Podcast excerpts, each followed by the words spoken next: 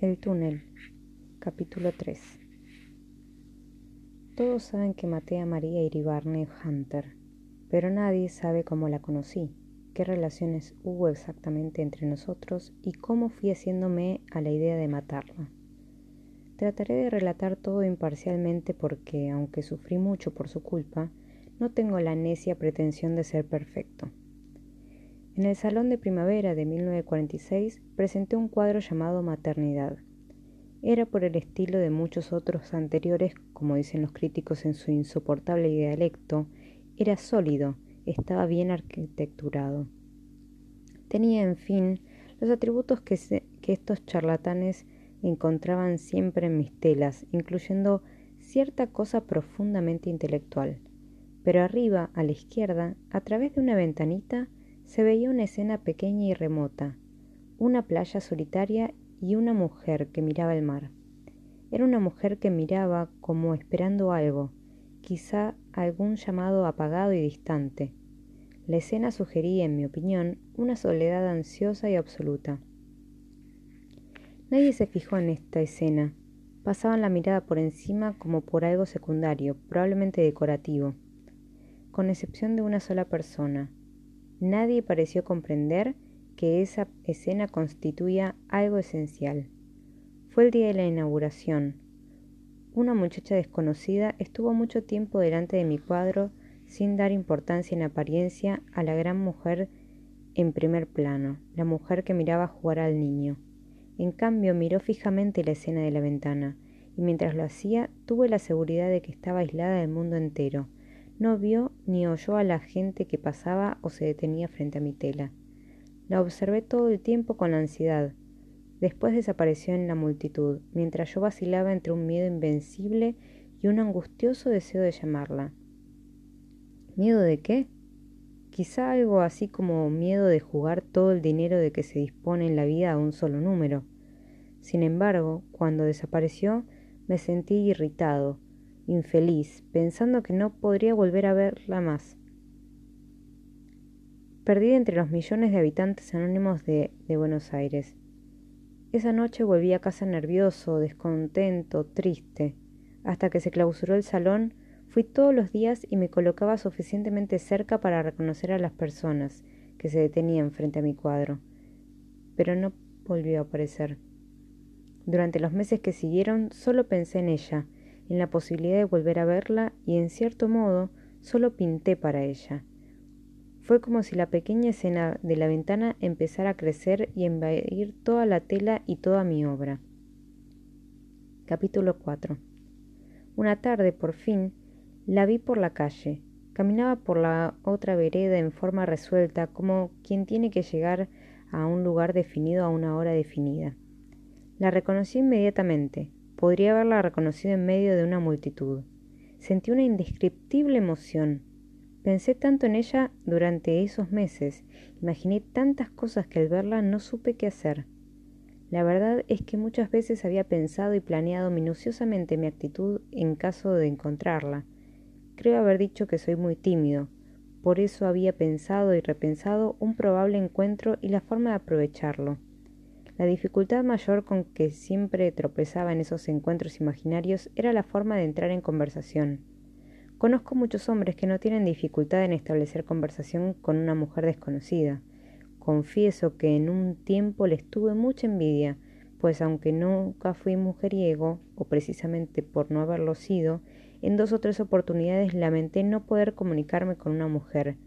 En esos pocos casos en que parece imposible resignarse a la idea de que será para siempre ajena a nuestra vida. Desgraciadamente, estuve condenado a permanecer ajeno a la vida de cualquier mujer. En esos encuentros imaginarios había analizado diferentes posibilidades. Conozco mi naturaleza y sé que las situaciones imprevistas y repentinas me hacen perder todo sentido, a fuerza de atolondramiento y de timidez. Había preparado, pues, algunas variantes que eran lógicas o por lo menos posibles, no es lógico que un amigo íntimo le mande a uno un anónimo insultante, pero todos sabemos que es posible. La muchacha, por lo visto, solía ir a salones de pintura. En caso de encontrarla en uno, me pondría a su lado y no resultaría demasiado complicado entrar en conversación a propósito de alguno de los cuadros expuestos. Después de examinar en detalle esta posibilidad, la abandoné.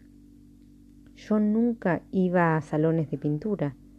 Puede parecer muy extraña esta actitud en un pintor, pero en realidad tiene, tiene explicación y tengo la certeza de que si me decidiese a darla, todo el mundo me daría la razón. Bueno, quizá exagero al decir todo el mundo. No, seguramente exagero. La experiencia me ha demostrado que lo que a mí me parece claro y evidente casi nunca lo es para el resto de mis semejantes.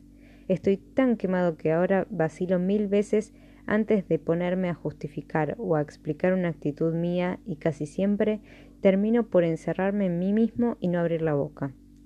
Esa ha sido justamente la causa de que no me haya decidido hasta hoy a hacer el relato de mi crimen. Tampoco sé en este momento si valdrá la pena que explique en detalle este rasgo mío referente a los salones, pero temo que si no lo explico crean que es una mera manía, cuando en verdad obedece a razones muy profundas. Realmente en este caso hay más de una razón. Diré antes que nada que detesto los grupos, las sectas, las cofradías, los gremios y en general esos conjuntos de bichos raros que se reúnen por razones de profesión, de gusto o de manía semejante. Esos conglomerados tienen una cantidad de atributos grotescos, la repetición del tipo, la jerga, la vanidad de creerse superiores al resto. Observo que se está cumpliendo el problema, pero no veo... Perdón, eh, observo que se está complicando el problema, pero no veo la manera de simplificarlo. Por otra parte, el que quiera dejar de leer esta narración en este punto no tiene más que hacerlo. De una vez por todas le hago saber que cuenta con mi permiso más absoluto. ¿Qué quiero decir con eso de repetición del tipo? Habrán observado que qué desagradable es encontrarse con alguien que a cada instante guiña un ojo o tuerce la boca. Pero imaginan a todos los individuos reunidos en un club no hay necesidad de llegar a esos extremos, sin embargo, basta observar las familias numerosas donde se repiten ciertos rasgos, ciertos gestos, ciertas entonaciones de voz. Me ha sucedido estar enamorado de una mujer, anónimamente, claro, y huir espantado ante la posibilidad de conocer a las hermanas. Me había pasado ya algo horrendo en otra oportunidad. Encontré rasgos muy interesantes en una mujer, pero al conocer a una hermana quedé deprimido, y avergonzado por mucho tiempo. Los mismos rasgos que en aquella me habían parecido admirables aparecían acentuados y deformados en la hermana, y poco y un poco caricaturizados. Y esa especie de visión deformada de la primera mujer en su hermana me produjo además de esa sensación un sentimiento de vergüenza, como si en parte yo fuera culpable de la luz levemente ridícula que la hermana echaba sobre la mujer que tanto había admirado. Quizá cosas así me pasen por ser pintor, porque he notado que la gente no da importancia a estas deformaciones de familia. Debo agregar que algo parecido me sucede con esos pintores que imitan a un gran maestro, como por ejemplo esos malhumorados infelices que pintan a la manera de Picasso. Después está el asunto de la jerga, otra de las características que menos soporto. Basta examinar cualquiera de los ejemplos, el psicoanálisis, el comunismo, el fascismo, el periodismo. No tengo preferencias. Todos me son repugnantes. Tomo el ejemplo que se, que se me ocurre en este momento, el psicoanálisis. El doctor Prato tiene mucho talento y lo, veía, lo creía un verdadero amigo, hasta tal punto que sufrí un terrible desengaño cuando todos empezaron a perseguirme y él se unió a esa gentuza. Pero dejemos esto. Un día apenas llegué al consultorio, Prato me dijo que debía salir y me invitó a ir con él. ¿A dónde? le pregunté. A un cóctel de la, de la sociedad, respondió. ¿De qué sociedad? pregunté con oculta ironía, pues me revienta esa forma de emplear el artículo determinado que tienen todos ellos, la sociedad por la sociedad psicoanalítica, el partido por el Partido Comunista, la séptima por la séptima sinfonía de, Beethoven. Me miró extrañado, pero yo sostuve su mirada con ingenuidad. La sociedad eh, psicoanalítica, hombre, respondió mirándome con esos ojos penetrantes que los freudianos creen obligatorios en su profesión, y como si también se preguntara ¿qué otra chifladura le está empezando a este tipo? Recordé haber leído algo sobre una reunión o congreso presidido por un doctor Bernard o Bertrand, con la convicción de que no podía ser eso. Le pregunté si era eso. Me miró con una sonrisa despectiva. Son unos charlatanes, comentó. La única sociedad psicoanalítica reconocida internacionalmente es la nuestra. Volvió a entrar en su escritorio, buscó en un cajón y finalmente me mostró una carta en inglés. La miré por cortesía. No sé inglés, expliqué.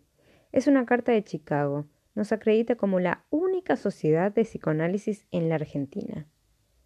Puse cara de admiración y profundo respeto. Luego salimos y fuimos en automóvil hasta el local. Había una cantidad de gente. A algunos los conocía de nombre como al doctor Goldenberg, que últimamente había tenido mucho renombre a raíz de haber intentado curar a una mujer, los metieron a los dos en el manicomio. Acababa de salir. Lo miré atentamente, pero no me pareció peor que los demás. Hasta me pareció más calmo, tal vez como resultado del encierro. Me elogió los cuadros de tal manera que comprendí que los detestaba. Todo era tan elegante que sentí vergüenza por mi traje viejo y mis rodilleras, y sin embargo la sensación de grotesco que experimentaba no era exactamente por eso, sino por algo que no terminaba de definir. Culminó cuando una chica muy fina, mientras me ofrecía unos sándwiches, me eh, comentaba con un señor no sé qué problema de masoquismo anal. Es probable, pues, que aquella sensación resultase de la diferencia de potencial entre los muebles modernos limpísimos, funcionales y, damas y caballeros tan aseados emitiendo palabras genitourinarias. Quise buscar refugio en algún rincón, pero me resultó imposible. El departamento estaba atestado de gente idéntica, que decía permanentemente la misma cosa. Escapé entonces a la calle. Al encontrarme con personas habituales, un vendedor de diarios, un chico, un chofer, me pareció de pronto fantástico que en un departamento hubiera aquel amontonamiento. Sin embargo, de todos los, conglomerados, detesto particularmente el de los pintores. En parte, naturalmente, porque es el que más conozco y ya se sabe que uno puede detestar con mayor razón lo que se conoce a fondo. Pero tengo otra razón. Los críticos. Es una plaga que nunca pude entender. Si yo fuera un gran cirujano y un señor que jamás ha manejado un bisturí, ni es médico, ni ha entablillado la pata de un gato, viniera a explicarme los errores de mi operación, ¿qué se pensaría? Lo mismo pasa con la pintura. Lo singular es que la gente no advierte que es lo mismo y aunque se ría de las pretensiones del crítico de cirugía, escucha con un increíble respeto a esos charlatanes. Se podría, eh, se podría escuchar con cierto respeto a los, eh, los juicios de un crítico que alguna vez haya pintado, aunque más no fuera que telas mediocres. Pero aún en ese caso sería absurdo. ¿Cómo puede encontrarse razonable que un pintor mediocre dé consejos a uno bueno? Me ha apartado de mi camino, pero es por mi maldita costumbre de querer justificar cada uno de mis actos. ¿A qué diablos explicar la razón de que no fuera a salones de pintura? Me parece que cada uno tiene derecho a asistir o no, si le da la gana, sin, necesidad de presentar un extenso legato justificatorio. ¿A dónde se llegaría sino con semejante manía? Pero en fin, ya está hecho, aunque todavía tendría mucho que decir acerca de, este, de ese asunto de las exposiciones, las habladurías de los colegas, la ceguera del público, la imbecilidad de los encargados de preparar el salón y distribuir los cuadros. Felizmente, o desgraciadamente, ya todo eso no me interesa. De otro modo, quizá escribiría un largo ensayo titulado De la forma en que el pintor debe defenderse de los amigos de la pintura. Debía descartar, pues, la posibilidad de encontrarla en una exposición. Podía suceder, en cambio, que ella tuviera un amigo que a su vez fuese amigo mío. En ese caso bastaría con algo, con una simple presentación. Encandilado con la desagradable luz de la timidez, me eché gozosamente en brazos de esa posibilidad. Una simple presentación. Qué fácil se volvía todo, qué amable. El encandilamiento me impidió ver inmediatamente lo absurdo de semejante idea. No pensé en aquel momento que encontrar a un amigo suyo era tan difícil como encontrarla a ella misma, porque es evidente que sería imposible encontrar un amigo sin saber quién era ella.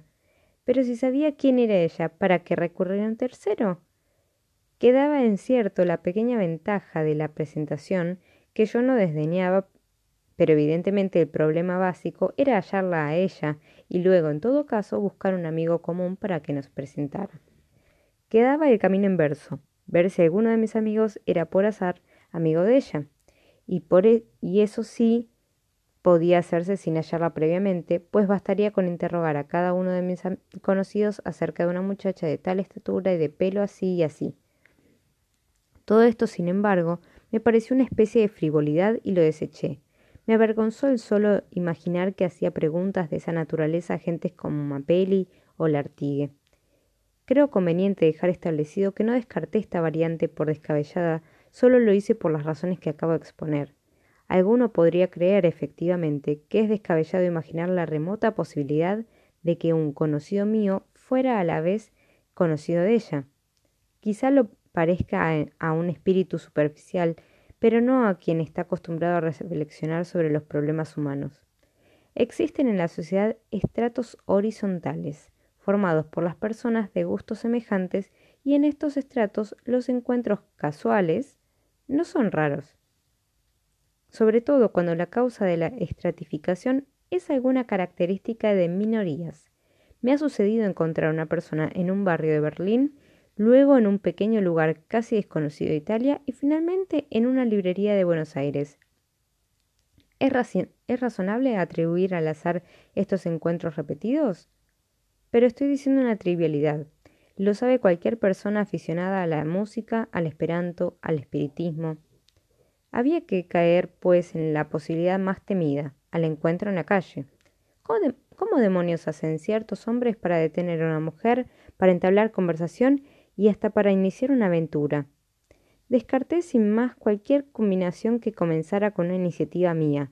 Mi ignorancia de esa técnica callejera y mi cara me indujeron a tomar esa decisión melancólica y definitiva. No quedaba sino esperar una feliz circunstancia, de esas que suelen presentarse cada millón de veces, que ella hablara primero. De modo que mi felicidad estaba librada a una remotísima lotería, en la que había que ganar una vez para tener derecho a jugar nuevamente, y solo recibir el premio en el caso de ganar en esta segunda jornada. Efectivamente, tenía que darse la posibilidad de encontrarme con ella y luego la posibilidad todavía más improbable de que ella me dirigiera la palabra. Sentí una especie de vértigo, de tristeza y desesperanza, pero no obstante seguí preparando mi posición. Imaginaba pues que ella me hablaba, por ejemplo, para preguntarme una dirección o acerca de un ómnibus, y a partir de esa frase inicial yo construí durante meses de reflexión, de melancolía, de rabia, de abandono y de esperanza, una serie interminable de variantes.